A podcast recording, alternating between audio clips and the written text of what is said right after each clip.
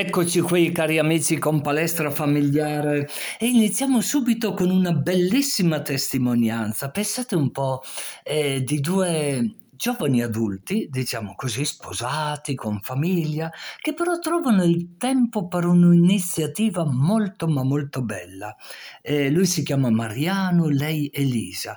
Ascoltiamo questa bellissima testimonianza e subito, subito di seguito di Felice Garzetti, originario di Montichiari, dove anche lui ha un'opera bellissima, oltre alla sua famiglia ovviamente, oltre ai suoi figli, figli tutti in età adolescenziale, perciò capite che importante questa testimonianza. E come lui cerca di dare, uso io questa parola, esempio ai propri figli in un'opera sociale. E terminiamo con il valore della benedizione.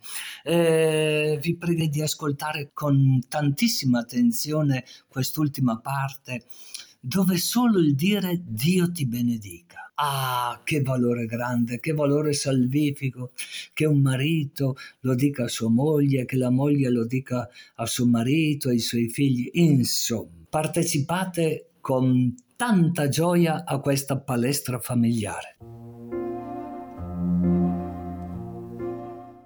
Cari amici, questa domenica abbiamo qui con noi a palestra familiare due giovani. Io dico due giovani, però mi sembrano giovani adulti, no? Cioè persone mature.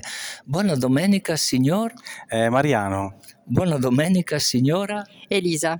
Elisa, Mariano. Ma voi siete sposati, avete famiglia? Sì, io sono sposato e ho una bambina di 10 anni e mia moglie si chiama Paola. Paola, Paola, sposato da dieci anni. No, è una bambina di dieci anni. Ah, la bambina di dieci anni. Però siamo sposati quasi da vent'anni. Vent'anni. E avete fatto un po' di fidanzamento prima oppure le cose sono... No, dai, diciamo che tre anni di fidanzamento li abbiamo fatti. E è importante fare un po' di fidanzamento o no? Sì, diciamo che è importante soprattutto perché bisogna conoscersi prima perché dopo il passo del matrimonio è un passo molto importante. Molto importante. Eh, voglio chiedere, chiedere, anche a Elisa, no? Anche tu sei sposata? Eh, sì, sì, sono sposata. Da quanti anni? Una ventina. Una ve- anche tu hai fatto un po' di fidanzamento oppure le cose... No, no, abbiamo fatto anche noi un po' di fidanzamento. Ho capito. E ascoltate un po', eh, voi nella vita cosa fate di bello? Ma io lavoro e poi mi occupo. Si può sapere che cosa fai? Eh, sono fisioterapista. Fisioterapista. Io invece ho una ditta che fa parti elettroniche. Parti elettroniche. Però ascoltate, io vi ho visto con un banchetto, io dico un banchetto non da mangiare, no? Ma un banchetto espositivo. Ma eh, che cos'è questa iniziativa eh, che state promuovendo? Eh, sosteniamo le iniziative del Centro Aiuti per l'Etiopia, che è un'associazione umanitaria. Centro Aiuti per l'Etiopia. Esatto, è un'associazione che aiuta l'Etiopia, che aiuta questo paese che soffre gravi problematiche di fame, di sete, di malattie, come tanti altri paesi nel mondo. Perfetto, ma io vi sto ascoltando, dico, ma non ne avete sufficienza della vostra famiglia? Perché pensate all'Etiopia? Ma eh, soprattutto perché siamo stati in Etiopia come volontari, ma anche... Ah, ah sei stato in Etiopia come volontario e con chi? Eh, allora, nostro, la nostra missione è stata proprio perché in, eh, qualche anno fa abbiamo deciso di adottare una bambina etiope e automaticamente siamo diventati anche eh, volontari del centro aiuti per l'Etiopia.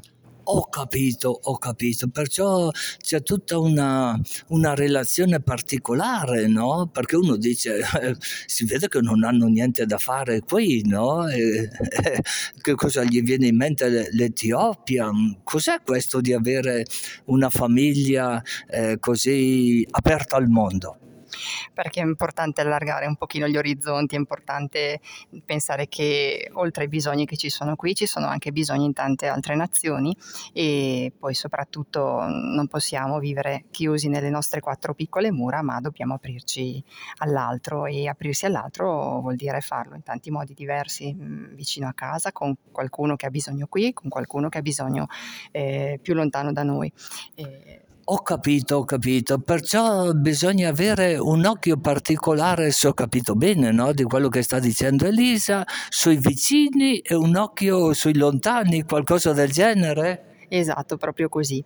E ognuno un po' per il suo percorso di vita eh, può dedicarsi all'uno o all'altro oppure all'uno e all'altro. All'uno e all'altro. E, e, no, o, o qualcosa del genere? Sì, perché noi pensiamo magari anche dal fatto che anche se abitiamo in Italia ci sono problemi, comunque sappiamo benissimo che noi stiamo ancora molto bene e il tempo che possiamo dedicare anche agli altri è importante, ma soprattutto se si conoscono le realtà, eh, soprattutto nelle, negli altri paesi del mondo e in, soprattutto in questo periodo. Ma certamente, ma un, una curiosità, io sono ammirato da quello che voi fate, che bello, che bello avere queste famiglie aperte al mondo, ma chi, chi ve l'ha suggerito? Avevate già qualcuno in famiglia che aveva questa dimensione così universale, così aperta al mondo? Certo tu con quel nome mariano, no? Santa Maria Vergine, Elisa, tu hai avuto un papà, una mamma che ti hanno suggerito questo? oppure altre persone? Eh, no, la mia mamma è sempre stata molto sensibile all'aiuto degli altri, però non me l'ha suggerito lei, è stata per me e mio marito una vocazione fondamentalmente, per noi è stata una scelta e ci sentivamo di, avere, eh, di poter percorrere questo percorso e lo abbiamo fatto. Ho capito, perciò tuo marito è d'accordo? Certo. Sempre d'accordo? sempre d'accordo, no? Però eh, per questo cioè, per... non è un marito, non è un marito sottomesso Elisa? non posso dirlo io, no, non è sottomesso. No, al di là della mia battuta, è importante condividere gli, gli stessi ideali in una famiglia. Sì, soprattutto se sono delle decisioni importanti come avere una bambina eh, diciamo adottata e soprattutto su queste tematiche che sono comunque legate alla, al discorso de, anche di fare del volontariato. Se non si è d'accordo è difficile procedere con queste cose. Certamente, certamente. Allora io vi ringrazio, vi lascio al vostro banchetto dove vendete riso, se ho, se ho capito bene. Abbiamo anche riso, però prevalentemente siamo, siamo qui per il sostegno a distanza, per cui per eh, aiutare questi bambini. Il sostegno a distanza. Non si può vivere sotto lo stesso tetto di casa se non si hanno gli stessi ideali. Più o meno va bene lo slogan? Sì, va bene. Va bene. Buonissima domenica, avanti Mariano, avanti Elisa con le, l'iniziativa. Eh, ha uno slogan particolare la vostra iniziativa? Eh, il sostegno a distanza. Sostegno a distanza. Sì, sostegno a distanza del centro aiuti dell'Etiopia, comunque lo potete vedere anche su internet eh, cliccando centro aiuti per l'Etiopia.it. Grazie mille, buonissima domenica. Grazie anche a voi. Carissimi amici, buonissima domenica a tutti voi che siete sintonizzati con la ECZ in blu, programma Palestra Familiare. Oggi abbiamo con noi un signore che si presenta a lui perché vedo che già ha la sua età, no? Buona domenica, signor. Felice Garzetti. Buona Felice Garzetti, perciò c'ha il nome, un programma di vita. Beh, direi sì, il nome mi aiuta a essere adeguato mio, a quello che mi hanno assegnato i miei genitori. A quello che ti hanno assegnato i tuoi genitori, allora vuol dire che hai un bel ricordo di papà e mamma. Sicuramente eh, la mamma è ancora vivente, sta bene, fortunatamente papà è morto qualche anno fa e sicuramente il suo ricordo, la sua forza e, e guida mi accompagna ancora oggi. Di dove sei originario, Felice? Io abito a Montichiari, sono nato a Montichiari, ho sempre vissuto lì. Sempre vissuto lì. Perciò, visto che parlavi così bene della mamma, del papà, quali sono i valori che ti hanno trasmesso, che ancora oggi ricordi eh, così bene, no? con questo entusiasmo? Io provengo da una famiglia povera, mi hanno sempre insegnato l'attenzione a tutte le risorse, il volersi bene, non essere mai da soli e poi mi hanno ovviamente insegnato anche la fede e me l'hanno sempre testimoniata nella loro vita. Ti hanno testimoniato la fede, perciò te l'hanno insegnata con l'esempio, se ho capito bene. Beh, sicuramente sì, l'esempio, la testimonianza, poi ai miei tempi, io ho 55 anni, era quasi obbligatorio andare a messa, il catechismo, i sacramenti e sono vissuto in questo clima che poi eh, da giovane un po' mi sono allontanato, ma poi ho riscoperto e devo dire che mi, ha, mi sta guidando tuttora, ecco. La mia fede mi sta guidando e la fede dei miei genitori poi.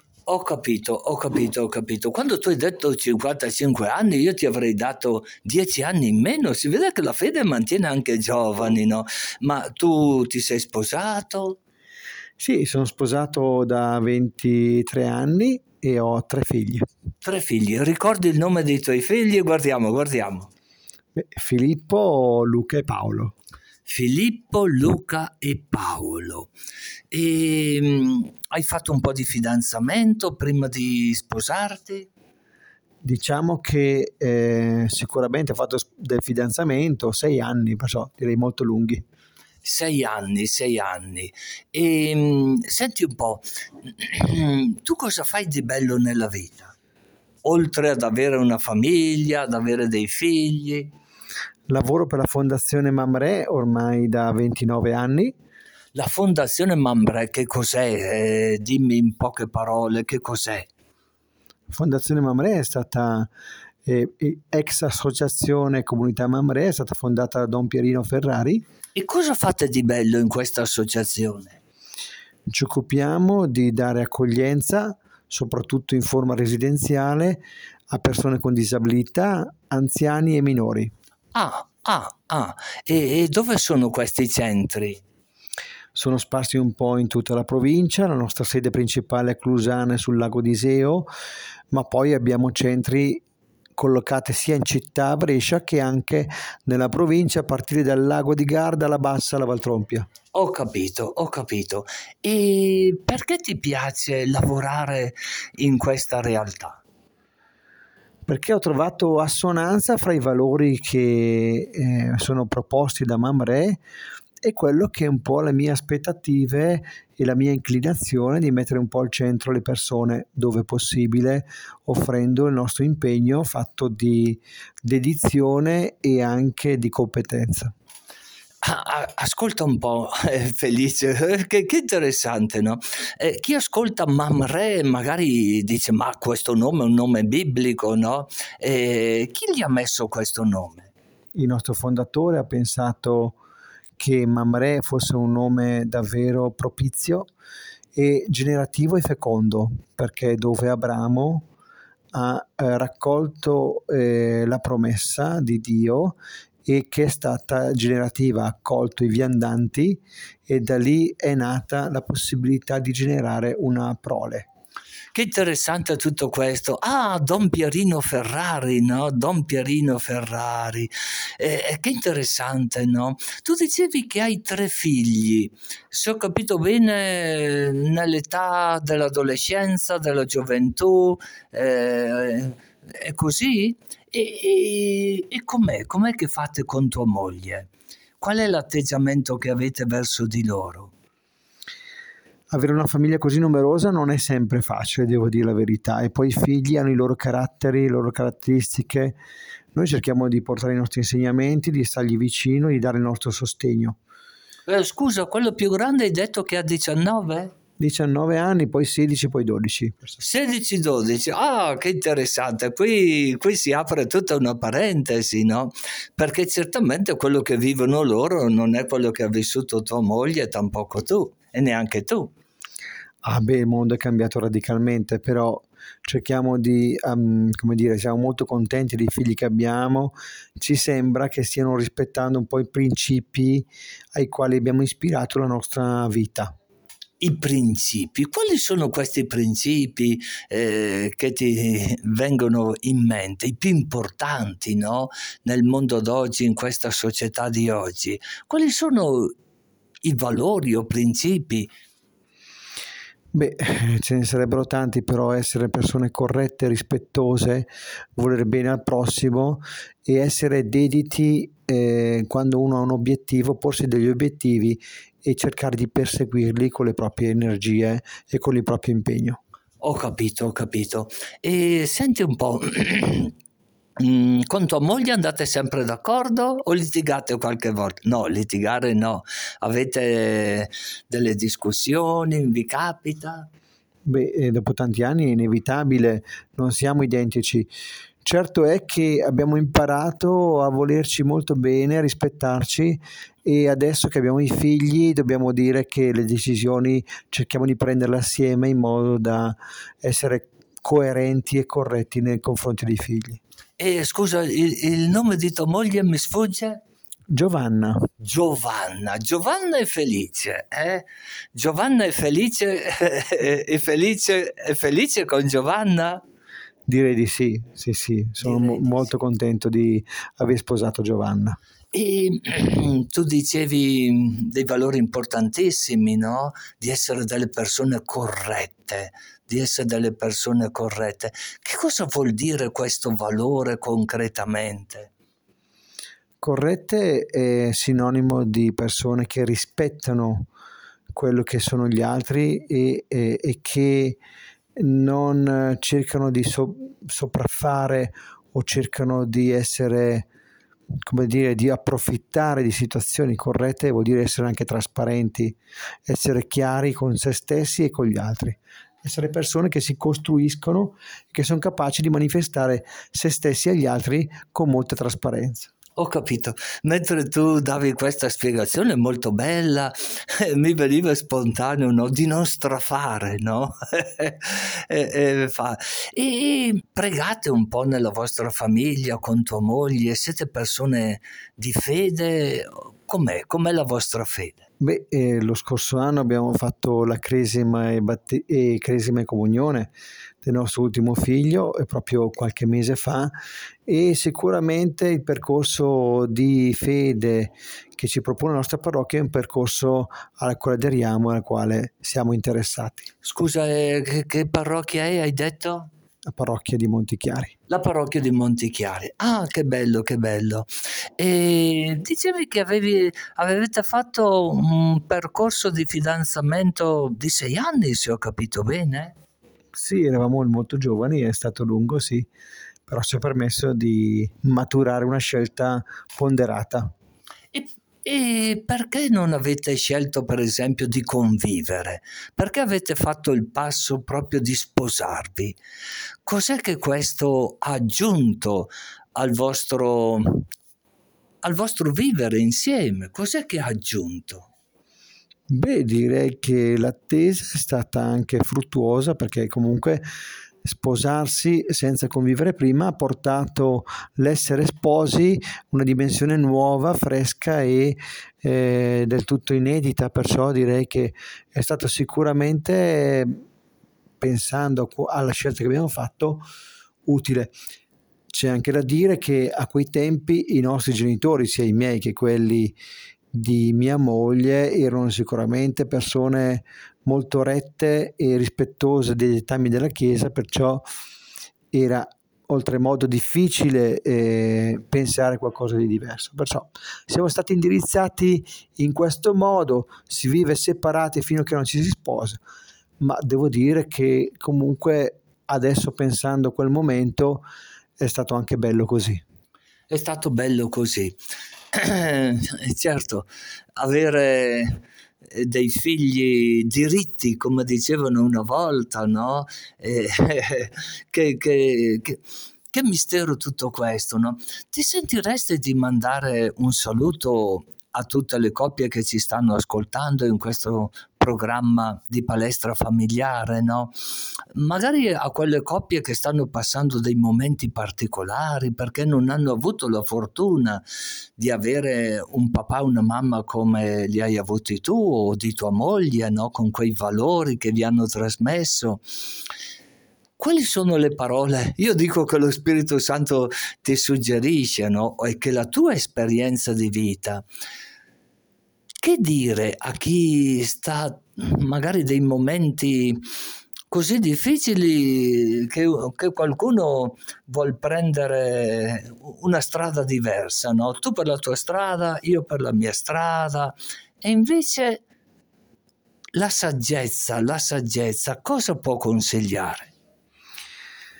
Io non sono saggio abbastanza da dare consigli, dico solo che eh, bisogna ricordarsi della promessa che si è fatta davanti a Dio e ricordarsi che Dio non è un giudice, ma è una persona che ci accompagna e perciò anche nei momenti difficili la fede ci aiuta.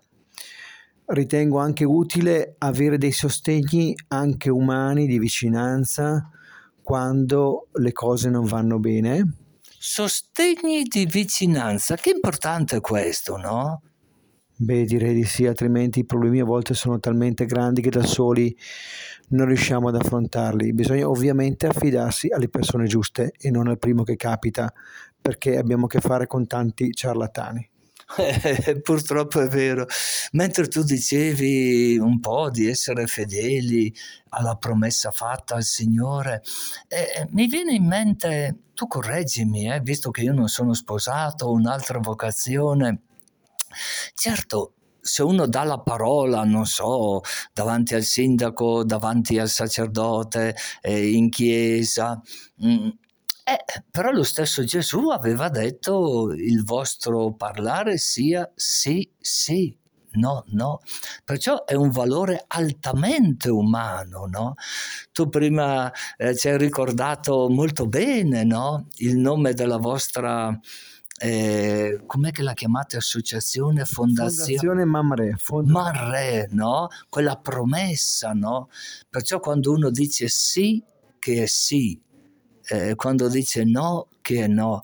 Questo è un valore altamente umano, no? Sto pensando a tantissime coppie che magari non hanno compiuto il passo eh, di compiere sia per il civile sia eh, per la fede, però se uno dimentica proprio questo denominatore comune, no? io mi immagino che tu lo dirai anche ai tuoi figli, adolescenti, giovani, eh, perché mi hai detto di 12, 16 e 19 anni, dico bene? Beh, certamente eh, noi continuiamo a portare i nostri figli, portiamo dei valori che sono i nostri valori. Poi è vero che i figli al giorno d'oggi vivono una dimensione eh, di società che li porta spesso lontano dai dettami della Chiesa. Noi possiamo semplicemente seminare eh, bene e dare testimonianza sperando che poi possano accogliere e diventare forti anche degli insegnamenti che abbiamo dato. Certamente, certamente, mi immagino che Giovanna eh, e Felice eh, saranno, non sto dicendo capaci, ma illuminati sia dall'esperienza della vita, di questo grande opera che aveva eh, fondato Pierino Ferrari, mi immagino, no? anche un ospedale. Certamente che un ospedale, beh, questo è lavorare in un contesto dove i valori sono radicati aiuta le persone a riconoscere sempre nella propria opera i valori fondamentali della vita che poi si riassumono anche nella centralità delle persone e sostenere, aiutare le persone che per le fragilità che gli appartengono hanno bisogno di altri che si occupano di loro. Grazie Felice, grazie Giovanna e grazie a, a, tutta la tua comunità no? che tu aiuti e che ti sorregge. Buona domenica. Grazie a tutti voi e buona domenica. Il tempo dello spirito di Carmen Laval.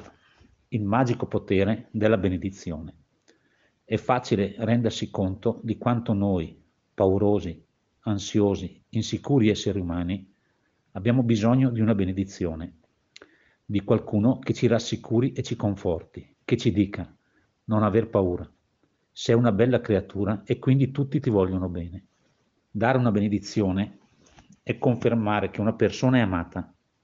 E più ancora, dare una benedizione crea la realtà della quale la benedizione parla. In questo mondo ci sono tante reciproche ammirazioni, proprio come ci sono tante reciproche condanne. Una benedizione va oltre la distinzione fra ammirazione e condanna, fra virtù e vizi, fra buone e cattive azioni. I bambini hanno bisogno di essere benedetti dai loro genitori e i genitori hanno bisogno di essere benedetti dai loro bambini. Tutti noi abbiamo bisogno di benedirci a vicenda. Una benedizione tocca l'originaria bontà dell'altro e lo rassicura nel suo essere amato. L'ultimo gesto di Gesù. Il Vangelo di Luca si conclude così. Gesù condusse i suoi discepoli verso il villaggio di Betania, alzò le mani sopra di loro e li benedisse.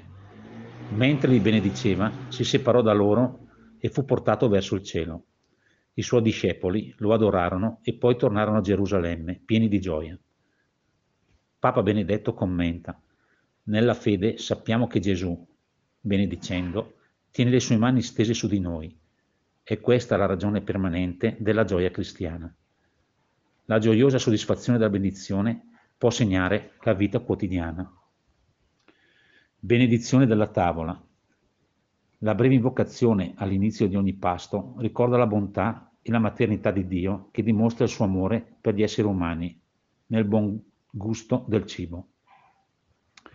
Lo preghiamo perché alimenti la nostra salute e ci doni la forza di portare a termine i compiti della vita quotidiana. In questo modo si chiede anche a Dio di sedersi a tavola con noi e di condividere la gioia che ci tiene insieme. E ricordare anche che Gesù si faceva presente nel gesto di spezzare il pane. Benedizione della casa. Sono a casa è un sentimento fortissimo della creatura umana che si sente protetta e sicura entro un baluardo che la difende da ogni pericolo. Non sono tanto i muri, quanto l'amore premuroso di quelli che abitano con lei. Nella Bibbia Dio pronuncia a Davide, sarò io a costruire a te una casa. E nel Vangelo di Luca Gesù dice a Zaccheo, oggi devo fermarmi a casa tua. Benedire la casa significa proprio chiedere a Dio di proteggerla, fondarla sull'amore e abitare in essa. La benedizione deve rendere la casa abitabile, così che ci si dimori volentieri, perché Dio stesso vi prende dimora insieme a noi. Benedizione per chi parte. Non è un augurio semplice come buon viaggio. È invocare la protezione di Dio e dei suoi angeli contro tutti i pericoli e le insidie del viaggiare.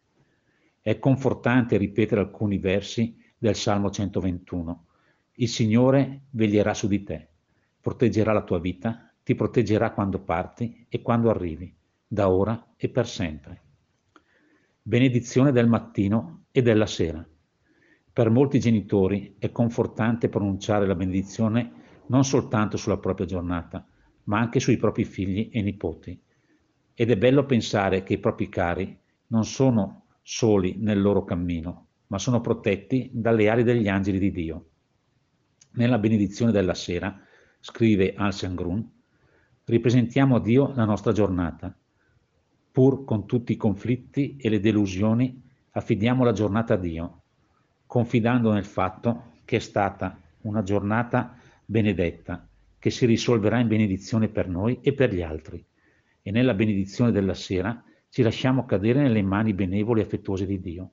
Allo stesso tempo ci rammentiamo che la notte è una metafora della morte. Non è ovvio che ci, ris- che ci risveglieremo. Così la notte ci ammonisce di affidarci con tutto ciò che esiste nelle mani misericordiose di Dio e di trovare pace in Lui. Una benedizione per te. Il Dio buono e misericordioso ti benedica, ti avvolga della sua presenza d'amore e di guarigione, ti sia vicino quando ti alzi e quando ti corichi, ti sia vicino quando esci e quando entri. Ti sia vicino quando lavori. Faccia riuscire il tuo lavoro. Ti sia vicino in ogni incontro e ti apra gli occhi per il mistero che risplende verso di te in ogni volto umano. ti custodisca in tutti i, suoi, i tuoi passi, ti sorregga quando sei debole, ti consoli quando ti senti solo, ti rialzi quando sei caduto, ti ricolmi del suo amore, della sua bontà e dolcezza e ti doni libertà interiore. Te lo conceda il buon Dio, il Padre e il Figlio e lo Spirito Santo. Amen.